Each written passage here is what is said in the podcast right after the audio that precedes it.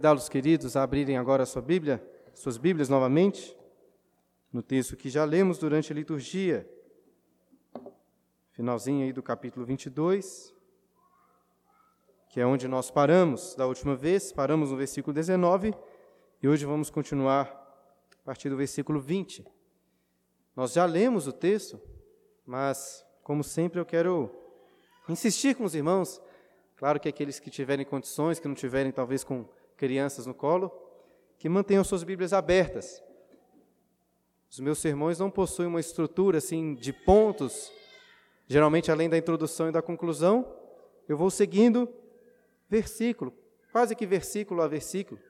Então, se você quiser acompanhar com atenção a pregação da palavra de Deus, é muito importante que com atenção você mantenha a sua Bíblia aberta e acompanhe a meditação dessa palavra.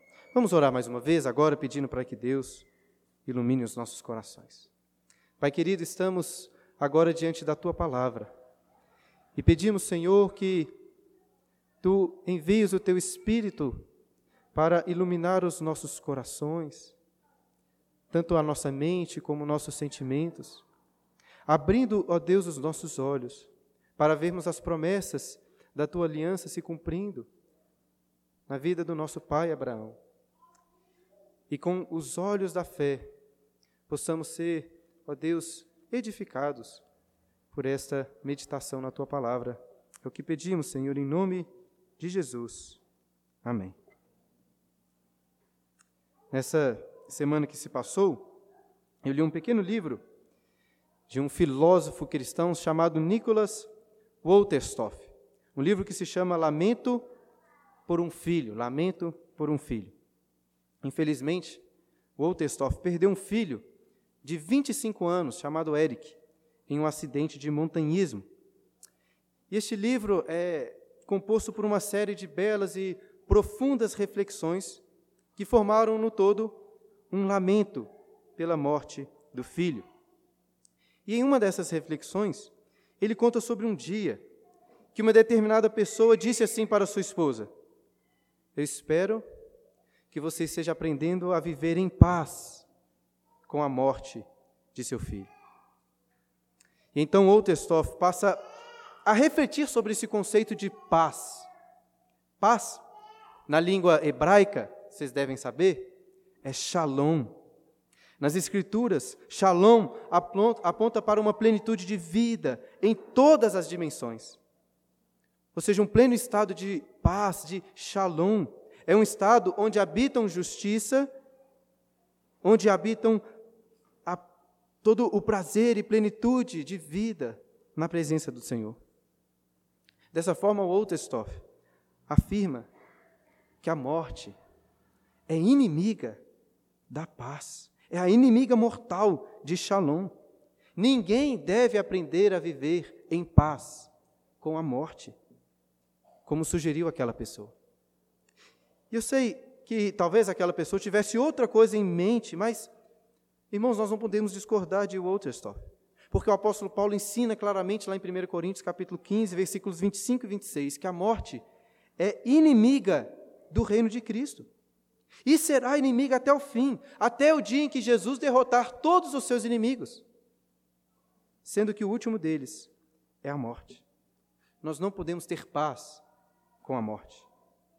A morte não é uma parte natural da vida, como deveria ser. Ela é inimiga da vida. O reino pleno de paz. Como aquele reino que João, o apóstolo João viu em Apocalipse capítulo 21, versículo 4. É exatamente um reino em que a morte já não existirá, que todas as lágrimas serão enxugadas, não haverá luto, não haverá pranto, nem dor, mas, até esse dia, o fato é que a morte continuará como um terrível inimigo diante do qual vamos chorar e lamentar. E é exatamente assim que encontramos Abraão, em Gênesis 23, com seus olhos cheios de lágrimas, lamentando pela morte da sua esposa Sara.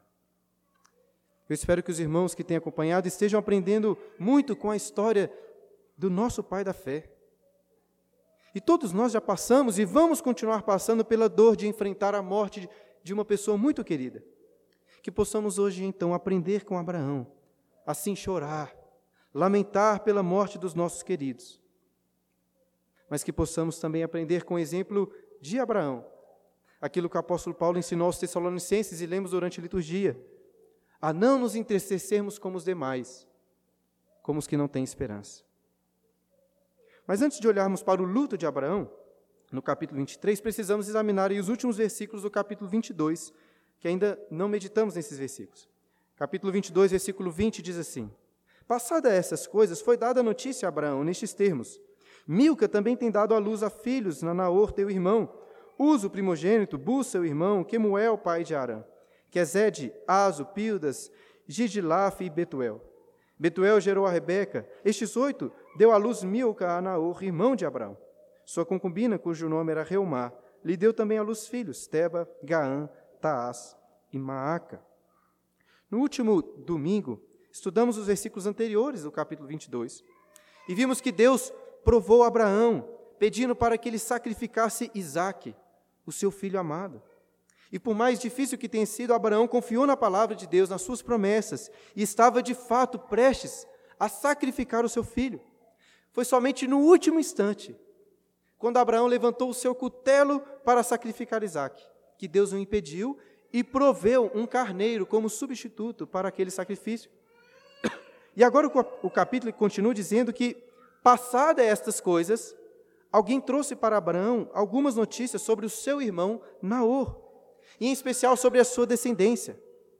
E a questão que devemos levantar é por que, que essas informações estão aqui, por que são importantes?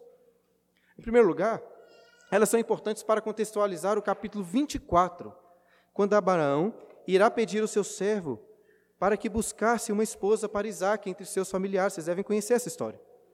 Essa esposa seria Rebeca, que foi citada aí no versículo 23, neta de Naor, irmão de Abraão. Abraão tinha chamado aquela região do Monte Moriá de Iavé Jirê, o Senhor proverá, visto que Deus proveu ali um cordeiro como substituto para Isaac. Mas veja que também Deus proveu uma esposa para Isaac. Como disse um comentarista, a ovelha, a ovelha de Isaac já estava no arbusto, no caso, uma bela ovelha. Rebeca. Contudo, veja, se essas notícias estão relacionadas com o capítulo 24, por que elas aparecem aqui e não antes do capítulo 24? Ao lermos as Escrituras, nós devemos fazer essas perguntas. Devemos tentar entender a sequência dos textos, a relação entre eles. E eu acho que um dos motivos para esse texto aparecer aqui é que essas notícias dizem também respeito ao capítulo 23. Como isso acontece? Entenda, com essas notícias, Abraão foi lembrado dos seus queridos parentes, que estavam longe, em sua cidade. Quando Sara morreu, Abraão poderia pensar talvez em voltar para casa, para enterrar a sua esposa naquele local. No entanto, apesar dos laços que Abraão tinha com seus parentes na Mesopotâmia, um dos principais pontos do capítulo 23 é mostrar que agora a casa dele estava em Canaã. Em outras palavras, no capítulo 23, Abraão dá o último passo para cumprir aquilo que Deus disse para ele quando saiu de Ur dos Caldeus da sua casa: Sai da tua terra e da tua parentela. E assim, tendo compreendido a importância desses versículos para o contexto seguinte, vamos entrar no capítulo 23, que começa dizendo: Tendo Sara vivido 127 anos, morreu em Kiriat Arba, que é Hebron, na terra de Canaã. Estava dizendo que um dos pontos principais do capítulo 23 é mostrar que a casa de Abraão, agora, estava em Canaã. E o texto começa a apontar essa realidade quando diz que Sara morreu em Hebron, a antiga cidade de Kiriat Arba, na terra de Canaã. Talvez você não se lembre disso, mas em Gênesis 13, versículo 18, quando Abraão volta do Egito, ele habitou com as suas tendas nos carvalhais de Manre, que ficava a Hebron, em Hebron. E ali ele ficou por um bom tempo. Foi exatamente em Hebron que Deus firmou a sua aliança com Abraão, no capítulo 15. Foi ali que Deus instituiu a circuncisão, no capítulo 17. E foi ali no capítulo 18 que vimos Deus aparecendo a Abraão. Era um lugar muito especial. Depois, aprendemos, Abraão se mudou para Berseba, É o que vimos no capítulo 21 e 22. Ele morou muitos anos ali entre os filisteus. Mas, sem sabermos exatamente o motivo, o texto nos mostra que ele agora voltou para Hebron, onde Sara morreu. Voltou para a terra de Canaã. E por que que Sara morreu, irmãos? Um dos motivos é porque ela já estava bem velhinha, como o texto diz. Já tinha 127 anos. Mas antes, Sara morreu, porque essa é a terrível condição de todos os homens, que nascem em pecado, vivem em pecado e recebem o salário natural do pecado, que é a morte. É o que temos visto desde o capítulo 3. Benjamin Franklin, que é um dos fundadores dos Estados Unidos, um dos pais fundadores, escreveu certa vez uma carta para um seu amigo e uma frase ficou muito conhecida quando ele disse assim: Nada nesse mundo é certo, a não ser a morte e os impostos. Acho que até alguns conseguiram já fugir dos impostos, mas ninguém consegue fugir da morte. Não temos como fugir dela neste mundo. Agora, o que fazer diante da morte? Abraão faz duas coisas. A primeira foi lamentar e chorar por Sara, como veremos aí na sequência do versículo 2. E a segunda foi comprar uma caverna para sepultar Sara, como vemos nos versículos 3 a 20. E diante dessa proporção de versículos, o pastor João Calvino comenta, começa o comentário do capítulo dizendo o seguinte: É notável que Moisés relata a morte de Sara em uma única palavra e utilize tantas para descrever o seu sepultamento. Mas veremos, irmãos, como o próprio pastor João Calvino destaca, que essa descrição não é supérflua, é muito importante. Mas antes vamos ler aí o final do versículo 2. Veio Abraão lamentar Sara e chorar por ela. Eu não sei se Abraão estava em outro lugar, talvez no campo trabalhando, mas o texto diz que ele veio lamentar e chorar por Sara. O verbo lamentar nesse texto, segundo os costumes, provavelmente indica que Abraão rasgou suas vestes, rasgou, cortou a sua barba, jogou terra na sua cabeça, jejuou. O lamento é uma forma externa de expressar o sofrimento pela morte, como também expressar a honra e o devido respeito pela pessoa que faleceu. Isso é lamentar. Quando eu era adolescente, uma das partes favoritas das minhas férias era ir ao acampamento de crianças lá da igreja para ajudar na equipe. E no último dia, alguns aqui sabem bem disso, quando colocávamos as crianças para dormir, o costume era fazer um churrasco. Era um dos momentos mais esperados da semana. E certa vez, no último dia em um acampamento, o pai de uma das moças que trabalhava na equipe faleceu, faleceu de câncer. Ela voltou para casa e a programação continuou mais ou menos como o planejado. Contudo, no final do dia, o pastor responsável disse assim: Hoje não vamos fazer o churrasco, que estamos de luto com a nossa irmã que acaba de perder o pai. Isso me marcou bastante, irmãos, porque eu gosto muito de churrasco. Mas isso fez muito sentido, porque quando alguém próximo morre, quando alguém próximo está enlutado, é assim que devemos expressar o nosso lamento de forma externa. Um velório não é lugar para celebrar a vida, como alguns tentam fazer ou querem fazer por aí. É um lugar para, é um local para lamentar, para chorar, exatamente como Abraão faz. E muito infelizmente, em alguns contextos cristãos, encontramos uma certa valorização daquele crente que, diante do luto, não chora. Não chora porque ele confia na providência, na soberania de Deus. E veja, é claro que devemos confiar na providência do Senhor. Também é evidente que não devemos chorar, nos entristecer por qualquer coisa. Mas a morte é uma inimiga cruel que nos faz chorar. Alguns podem dizer ou pensar assim: olha, essa pessoa agora está com o Senhor. Isso é um motivo de alegria, não há motivos para chorar. Irmãos, isso está errado. Jesus chorou por causa do seu amigo Lázaro, mesmo sabendo que no momento seguinte, Lázaro seria ressuscitado dentre os mortos.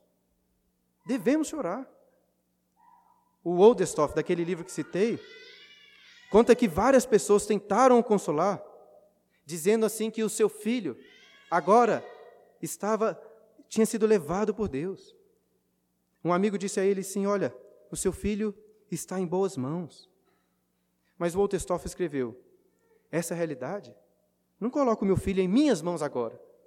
É porque ele não está nas minhas mãos que eu sofro, que eu tenho dor. Em outro momento do livro, ele diz assim: É o nunca mais que é tão doloroso. Nunca mais ele estará aqui conosco. Nunca mais sentará à mesa. Nunca irá viajar conosco. Nunca mais irá rir ou chorar conosco. Nunca mais irá nos abraçar. Nunca mais irá ver seus, seus irmãos. O resto da minha vida. O Otestoff diz: Eu precisarei viver sem ele.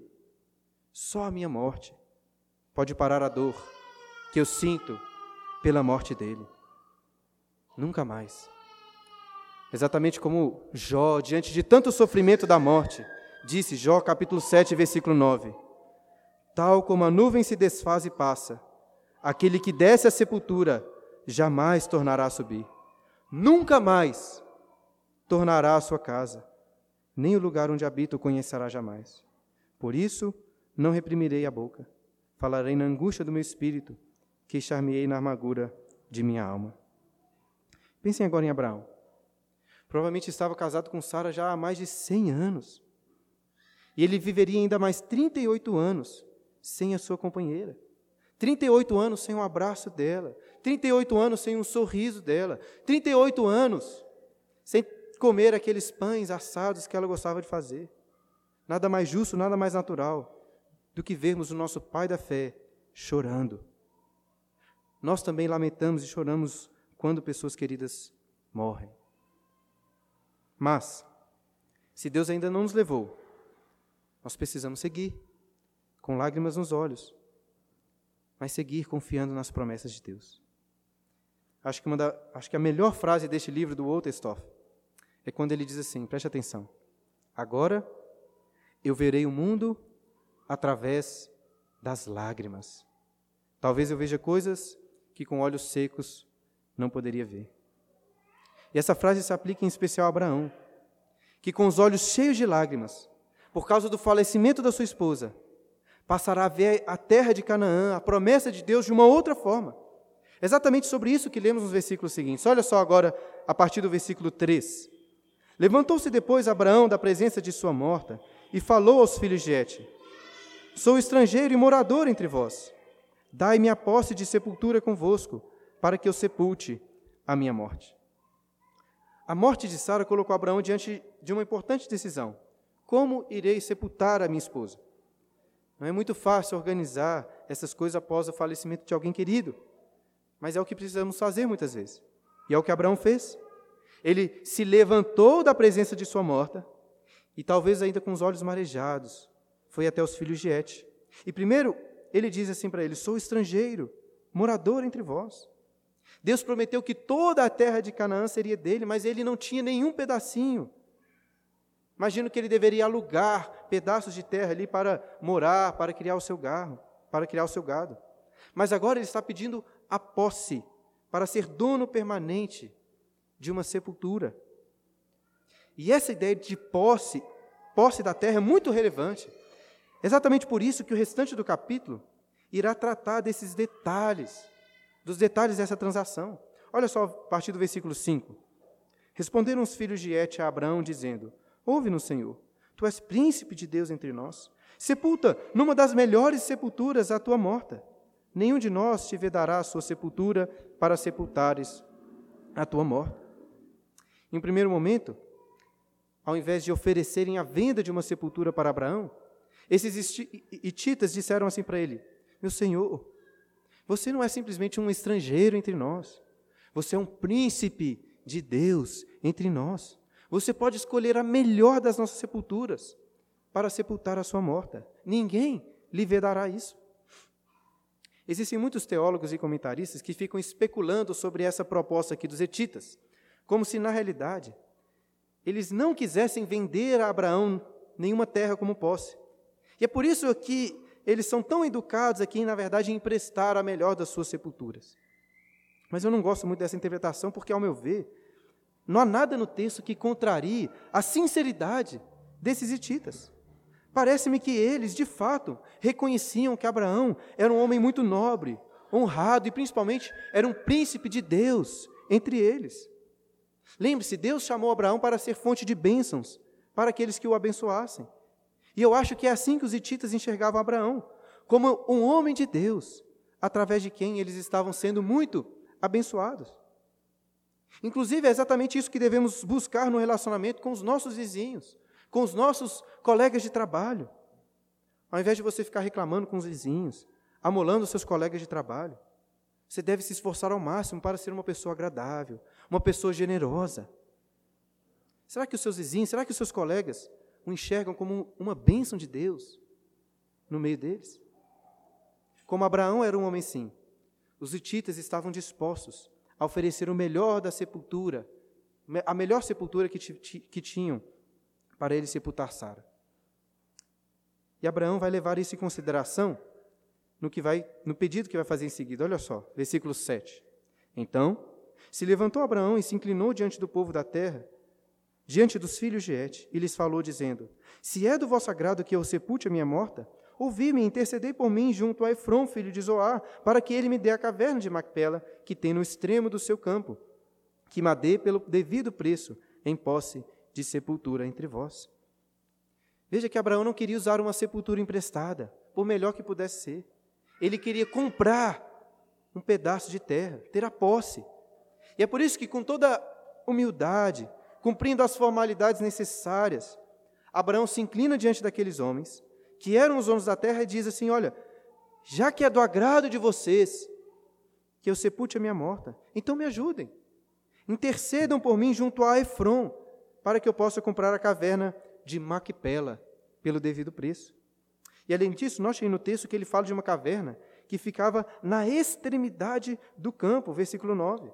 Ou seja, Abraão não queria muita coisa, apenas a posse de um pequeno pedaço de terra onde ficava a caverna. Será que Efron iria aceitar a proposta? Olha o versículo 10. Ora, Efron, o Eteu, sentando-se no meio dos filhos de Et, respondeu a Abraão, ouvindo os filhos de Et, a saber, todos os que entravam pela porta da sua cidade. De modo nenhum, meu senhor. Ouve, dou-te o campo e também a caverna que nele está. Na presença dos filhos do meu povo te dou. Sepulta a tua morte. Como o pastor João Calvino destaca no seu comentário, é notável como que Moisés relata a morte de Sara em apenas uma palavra, mas utilize tantas como estamos lendo para descrever o seu sepultamento.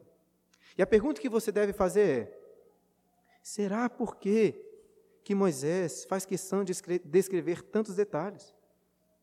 Enquanto estávamos lendo ali, a própria Clara, que estava do meu lado, destacou isso. Olha que coisa curiosa. Narrando tantas conversas, tantos detalhes. Por quê? A pergunta que você deve fazer: por que, que isso está aqui?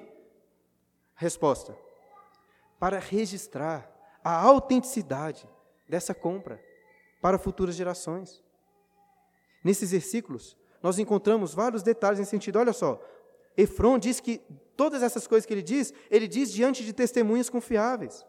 Além disso, o texto diz que ele estava diante da porta da cidade, que era o local antigo apropriado para fazer essas transações. Era uma espécie de cartório da época. Agora, o que talvez seja surpreendente é que Efron rejeita o pedido inicial de Abraão, o pedido de vender a ele a posse daquela caverna. Ao invés de vender, ele diz que daria a Abraão, não a caverna apenas, na extremidade do terreno, mas todo o campo. E novamente, muitos comentaristas sugerem aqui que Efron não estava sendo completamente sincero, que na realidade essa aqui era uma forma antiga, rebuscada, de querer colocar todo o campo no negócio, sendo que Abraão queria só a caverna. Por trás desse discurso, o que Efron estaria dizendo é o seguinte: olha, se você quer a caverna, então terá de comprar todo o campo. É, seria como um vendedor de loja que você chega para comprar uma camisa, mas ele quer te vender uma calça, quer te vender um sapato, uma meia e várias outras coisas. Mas, irmãos, eu acho que estamos tão acostumados em sempre querer ganhar nas nossas transações, talvez seja por isso que é mais fácil para nós acharmos que, a, que Efron não estava sendo sincero. Veja bem, como que alguém poderia, de bom grado, decidir doar para outra pessoa um campo inteiro, com tanta generosidade? No entanto, mais uma vez, eu acho difícil de seguir esse tipo de interpretação. Os detalhes do texto indicam, a meu ver, a sinceridade de Efron. Talvez o que esse texto esteja fazendo é nos exortando a tirar este egoísmo, essas intenções mesquinhas nos nossos corações, que nos impedem de enxergar generosidade nas ações das pessoas. Seguindo aquela ideia anterior de Abraão como um príncipe de Deus entre eles, Efron diz a Abraão assim: Olha, de modo nenhum, eu não vou vender essa caverna para você, eu vou lhe dar como um presente. Não só a caverna, lhe darei todo o campo. Eu acho que ele estava realmente disposto a doar a Abraão aquela terra. Mas não era isso que Abraão queria. Olha o versículo 12. Então, se inclinou Abraão diante do povo da terra e falou a Efron, na presença de todo do povo da terra, dizendo: Mas, se concordas, ouve-me, peço-te, darei o preço do campo, toma-o de mim e, o e sepultarei ali a minha morta. Abraão insiste em comprar aquela caverna e diz que compraria também todo o campo. Apesar da sinceridade de Efron, Abraão queria garantias mais concretas de que a terra seria dele, por direito. Ninguém no futuro poderia querer tomá-la de volta. E eu acho que, além disso, poderia estar acontecendo aqui algo semelhante ao que aconteceu lá em Gênesis capítulo 14, com os despojos de guerra de Sodoma, aqueles despojos que Abraão tinha conquistado. Não sei se você se lembra, mas na época, o rei de Sodoma tinha oferecido a Abraão ficar com todos os despojos, com todo o tesouro, que era direito de Abraão. Mas mesmo assim, Abraão não quis aquelas riquezas. E por que ele não quis? Ele disse para o rei de Sodoma: Para que não digas, eu enriqueci Abraão. Acho que, da mesma forma, Abraão queria comprar aquela terra pelo devido preço, para que ficasse bem claro que foi Deus quem o abençoou, que não, ele não recebeu aquela terra porque alguém tinha dado a ele, a não ser o Senhor. E o texto continua no versículo 14. Respondeu-lhe Efron: meu senhor, ouve-me. Um terreno que vale quatrocentos ciclos de prata? Que é isso entre mim e ti? Sepulta ali a tua morta. Tendo Abraão ouvido isso a Efron, passou-lhe a prata, de que este lhe falara diante dos filhos de Et. Quatrocentos ciclos de prata, moeda corrente, entre os mercadores. Agora sim parece que Efron, de uma forma indireta, polida, define o valor da terra. Ao invés de dizer diretamente, ele diz: Meu senhor. Um terreno de 400 ciclos de prata? Que é isso entre mim e ti? Veja, Abraão era um homem rico e Efron deveria ser muito também. 400 ciclos de prata, apesar de um alto valor, não deveria ser um valor de disputa entre eles. E olha, irmãos, não é, não é possível, não é possível precisar o que significava 400 ciclos de prata naquele contexto. O rei Davi, por exemplo, muito tempo depois, comprou a terra onde ficava onde depois foi construído o monte do templo, por 50 ciclos de prata. E como Efron aqui está cobrando um valor oito vezes maior, muitos são da opinião que Efron estaria abusando aqui, cobrando um valor altíssimo. Mas, veja, não é possível comparar o peso de um ciclo de prata entre períodos tão distantes. Porque muitas coisas poderiam interferir nesse cálculo aí. E também não temos como precisar o tamanho do campo que Abraão comprou, que certamente também iria influenciar no valor. Veja, eu até acho que é possível que Efron estivesse cobrando aqui um valor muito alto, mas não temos como ter certeza desses detalhes. O que eu acho que podemos afirmar é que, no mínimo, este era um valor justo. Por que isso é importante? Para destacar que Abraão não estava aceitando aqui nenhum favor. Ele estava pagando o valor, um valor bem considerável. E acredito que este exemplo de Abraão foi muito importante para aqueles israelitas que estavam prestes a entrar na terra prometida, para que eles aprendessem duas coisas. Em primeiro lugar, que Deus, e não os homens, mas que Deus daria para eles a posse daquela terra. Mas em segundo lugar, que Deus não daria a terra para eles, do nada. Assim como Abraão teve que pagar um alto valor, eles teriam que conquistar aquela terra com seu esforço. E assim também, irmãos, que se aplicam as promessas de Deus para a igreja hoje.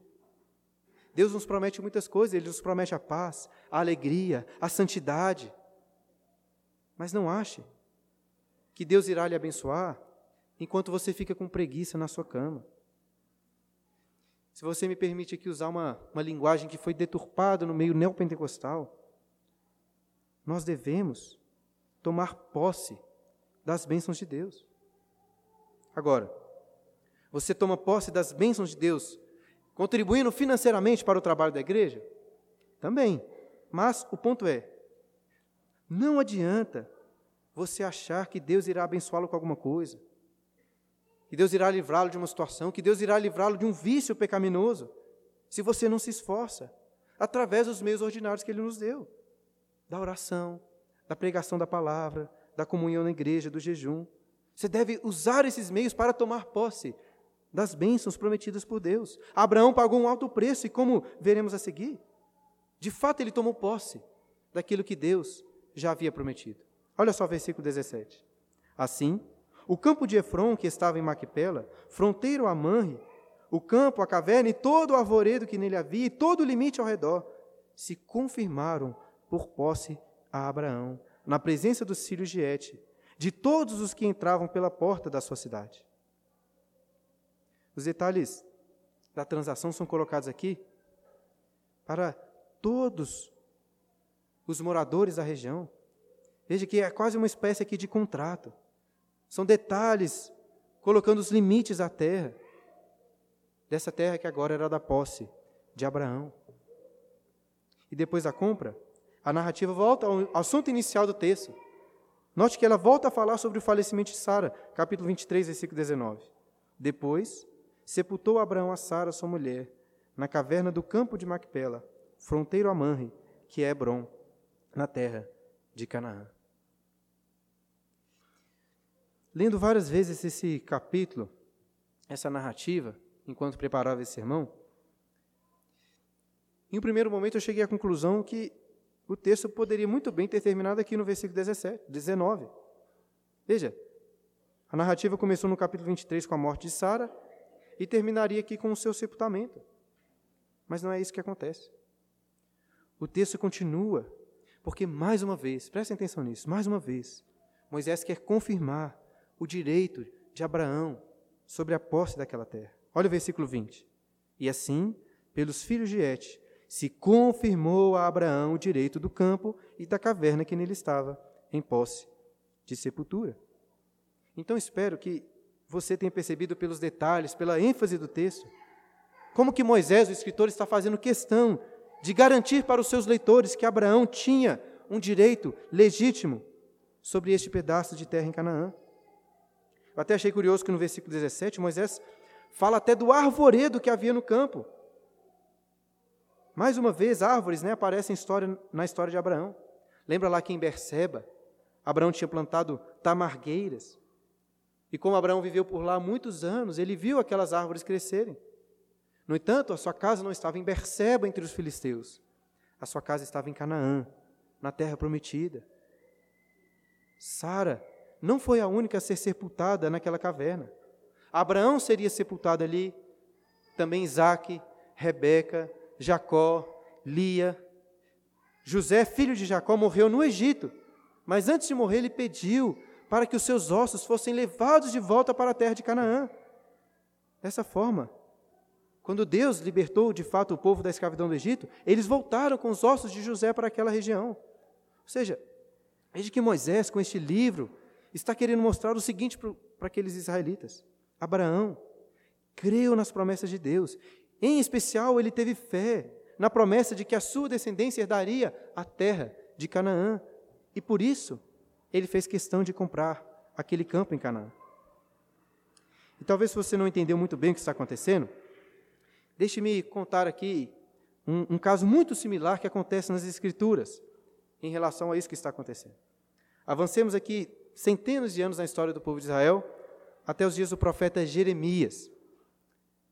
Nos tempos do, do, do profeta Jeremias, o povo de Israel já tinha conquistado Canaã, mas estava prestes a serem expulsos de Canaã por causa da sua constante rebeldia. Então o Senhor, através do profeta Jeremias, diz que a Babilônia iria atacar Judá, iria levá-los embora cativos. E assim, quando Nabucodonosor, rei da Babilônia, já tinha cercado a cidade de Jerusalém Deus virou para o profeta Jeremias, está lá em Jeremias capítulo 32, e diz assim para Jeremias: Jeremias, você vai comprar o campo de Anatote, em Israel. Você vai chamar testemunhas, vai assinar a escritura e vai pagar o devido valor por aquela terra. Agora pense em um péssimo negócio. Je Jeremias iria comprar uma terra que estava sendo atacada, que logo, logo não seria dele. O, próprio profeta Jeremias Jeremias fica tão encuncado com, com isso que Deus falou para ele fazer que, que pede para que o Senhor esclarecesse o que estava acontecendo. Como assim? Comprar uma terra, sendo que estamos prestes a morrer ou sermos levados cativos. Não faz sentido. E Deus responde confirmando que eles seriam expulsos da terra por causa dos seus constantes pecados. Contudo, e aí que está a resposta. Depois de 70 anos, 70 anos no exílio, eles voltariam para Judá. Por que Jeremias deveria comprar a terra?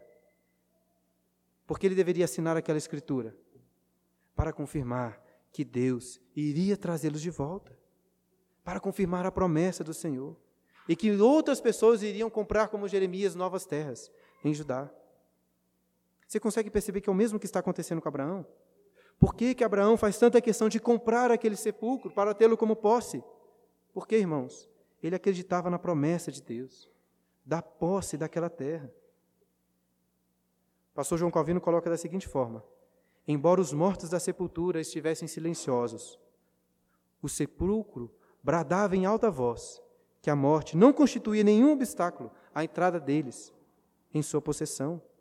Ou seja, Abraão realmente acreditava nas promessas de Deus, que um dia a sua descendência herdaria não só aquele campo, mas toda a terra de Canaã. A compra daquele pedaço pequeno de terra era o sinal de algo muito maior. E o mais impressionante é que a fé de Abraão não se limitava apenas à extensão completa da terra de Canaã. A fé dele estava em algo ainda maior. E é o autor dos Hebreus que explica isso, naquele texto que lemos durante a liturgia, ao dizer que esses patriarcas que morreram e foram sepultados naquela caverna em Maquipela, ele diz assim sobre eles, versículo, Hebreus 11, versículo 13: Todos estes morreram na fé, sem ter obtido as promessas, vendo-as, porém, de longe, e saudando-as, e confessando que eram estrangeiros e peregrinos sobre a terra. Porque os que falam deste modo manifestam estar procurando uma pátria. Os patriarcas não tomaram posse de toda a terra, da terra de Canaã, mas eles acreditavam, ainda que peregrinos, que os seus descendentes iriam conquistar aquela terra centenas de anos depois. E o mais impressionante é que o autor dos Hebreus continua falando que, na realidade, esses patriarcas tinham fé não apenas na terra de Canaã. Ele diz no versículo 16 que eles estavam olhando para uma pátria superior, para a pátria celestial. Abraão comprou aquele campo, irmãos, porque ele aguardava a vida eterna na Canaã celestial. Por isso que ele comprou aquela caverna. Isso possui uma aplicação maravilhosa para a igreja hoje também, porque também aguardamos a mesma promessa. Meu querido irmão, assim como Abraão, você precisa viver a sua vida nessa terra, tendo sempre em vista as promessas eternas de Deus nos céus. Isso não significa que você vai viver com a sua cabeça nas nuvens, quase que flutuando sobre a terra. Você vai comprar terras aqui, você vai comprar bens, você vai trabalhar, você vai se casar, vai fazer inúmeras coisas. Mas tudo que você fizer, você deve fazer como um peregrino rumo à cidade, à pátria celestial. É uma bênção poder gastar dinheiro com bens, com terras, com prazeres nessa terra. Mas, meu irmão, pare de gastar tanto dinheiro com aquilo que vai aparecer, com aquilo que vai perecer.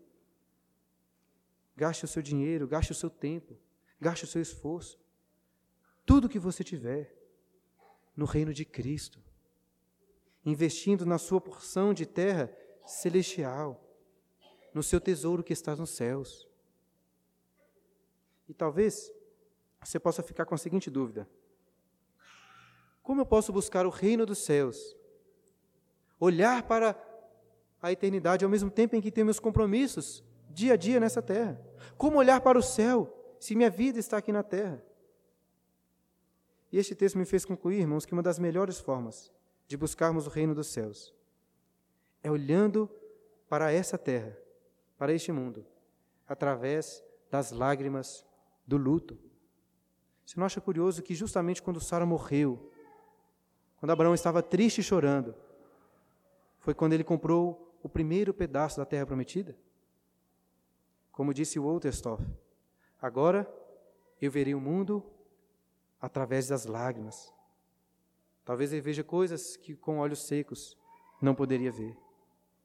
Através de lágrimas, Abraão enxergou a promessa de Deus naquele sepulcro que havia acabado de comprar. Olha, meu irmão, talvez você não goste de pensar sobre a morte. E de fato ela é nossa terrível inimiga. E é por isso que muitos preferem nem pensar, nem refletir sobre ela. Os cemitérios hoje costumam ficar até muito distantes, talvez como uma evidência dessa realidade. Mas já houve tempo em que os cemitérios ficavam exatamente nas cidades, nas regiões centrais da cidade, até mesmo ao lado das igrejas.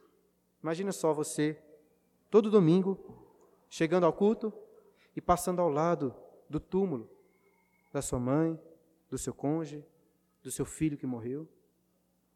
Por mais difícil e doloroso, devemos andar por essa terra, olhar para o mundo dessa forma, através das lágrimas, do luto.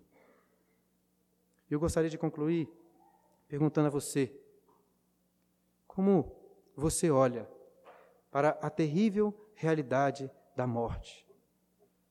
O que um sepulcro traz à sua mente? Os seus queridos vão morrer. Você vai morrer. E aí? Como será?